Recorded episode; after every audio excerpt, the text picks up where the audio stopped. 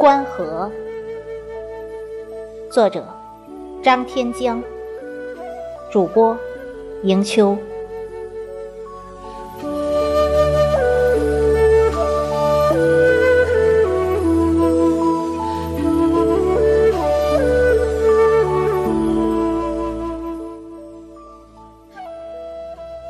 这是一个春光明媚、莺飞草长的周末。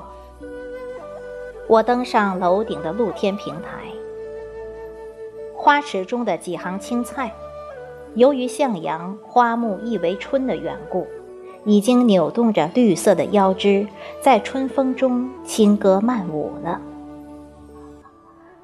我泡上一杯新茶，享受着难得的慵懒，缓缓啜饮，清雅淡质的苦涩。在舌尖荡漾开来，润泽着心田。我四平八稳地坐在竹椅上，饱览着仲春迷人的景色。放眼西眺，湛蓝的天空与巍巍的大青山相接处，悬浮着几朵白云。天和山之间有一条白色的哈达。哈达的一头被天山相接处牢牢地抓住，另一头顺着山边弯弯延延向中卫市城区缓缓飘来，不舍昼夜地向东飘去。哈达的两边簇拥着杨柳嫩绿，向东延展着，融入了中卫市城区绿色的海洋之中。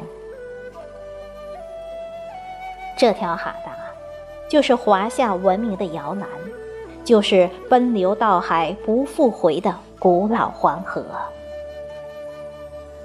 仁者乐山，智者乐水，难怪走南闯北的中卫人事业上顺风顺水。原来，他们是受香山恩宠，得黄河启智的精灵呀。古先贤登高观河，总有所得。孔子曾站在河边慨叹时光流逝太快；波斯匿王曾观看恒河，感伤人生易老。明末文学家钱谦益也发出了“观河面皱皆君老，临井腰悬笑我衰”的感愧。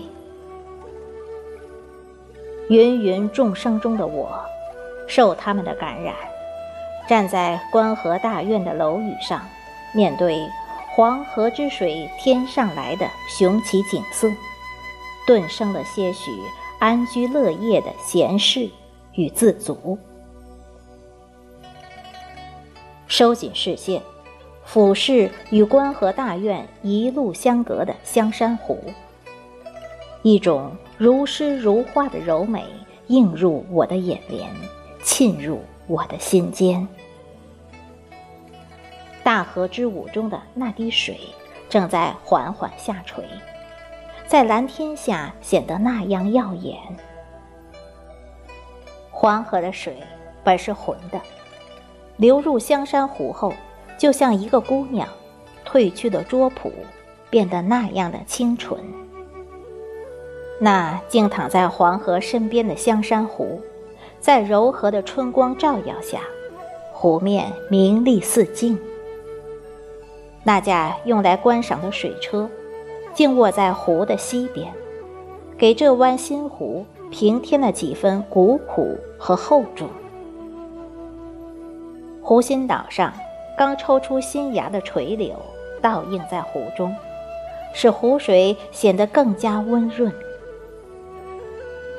阵阵微风，将新绿的淡淡幽香，颤颤巍巍地送入人的鼻孔，挤走了积郁一冬的浊气，让人觉得春天不但是一位心灵手巧的织女，也是一位妙手回春的神医。